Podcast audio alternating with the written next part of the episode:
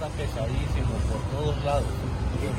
¿Qué vías ha tomado usted para no quedarse atascado? No, pues ahorita no hay salida, no, no, está, todo está muy pesado, todo, sí, o sea, las más nomás es del poniente al oriente, lo que es el libramiento, pero ahí todas las demás están muy pesadas. El inicio de semana fue caótico en Tuxtla Gutiérrez. La movilidad es el reto de supervivencia más complicado en la capital de Chiapas. A los automovilistas no les queda de otra.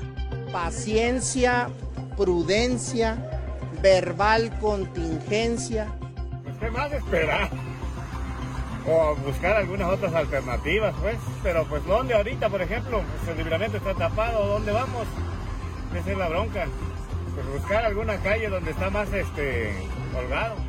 El cierre de la circulación vehicular del carril de poniente a oriente del libramiento norte a partir del día lunes 24 de octubre por los avances en la construcción del doble paso a desnivel es una de las razones.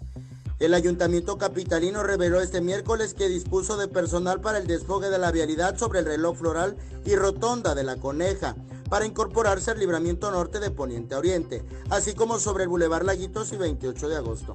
Sin embargo, a decir de la ciudadanía, más que un remedio, parece un mal. Si dejaran que el, el crucero, el semáforo, trabajara solito, no pasaría lo que está pasando ahorita. ¿sí? Dilata demasiado. Si el, crucero, el semáforo tiene un minuto de 40 segundos, ¿sí? ellos le meten casi dos minutos. ¿sí? Mientras aquí ya lo vaciaron. Usted lo puede constatar, ya está vacío. Mientras allá ya se llenó.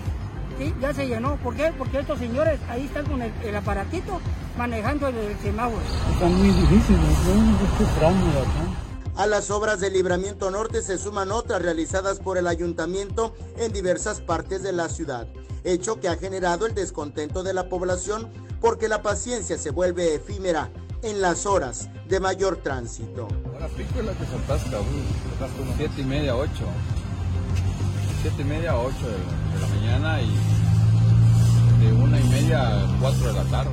Con imágenes de Christopher Canter, Eric Ordóñez, Alerta Chiapas.